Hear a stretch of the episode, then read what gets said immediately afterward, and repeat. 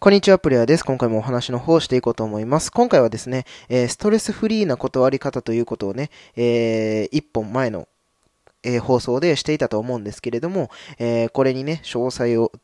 えーお話ししていこうかなと思います。多分ね、えー前回の ストレスフリーな断り方だけをね、聞いていただいている方はね、えっと、もしかしたらね、あの、サイコパスに思われるかもしれません。うん。あの、正直に断ることはすごく大切なんです。当たり前のように大切なんですけれども、えー断る前にですね、うん、こういうことを言うといいよっていうことをね、え今からお話ししていこうかなと思います。はい。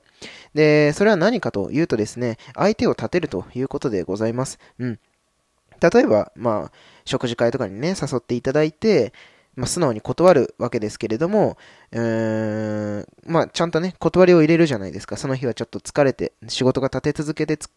あるので、ちょっとまあ、疲れていて、その日は休みの、休みをね、しっかりと取りたいですよっていう風なね、ことを伝えた後に、ちゃんと相手を立てるようなね、えーお話をした方がいいかなと思います。うん。あの、なんだろうな。そのお食事会にね、あの、僕をね、誘っていただいたことはすごく嬉しいことですし、うん。他にもね、たくさん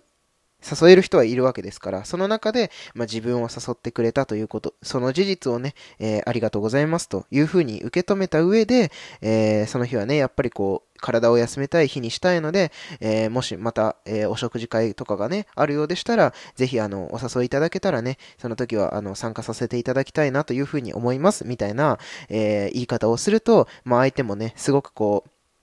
あ、そうなんだ、お仕事大変でしたねっていうふうに、相手に対する、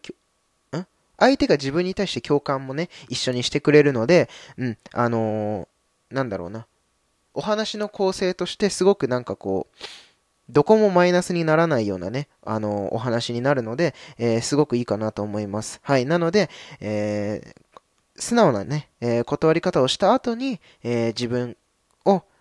誘ってくれたという相手に対しての敬意をね、しっかりと出して、え断りましょうというようなお話でございます。はい。ではまた次のラジオでお会いしましょう。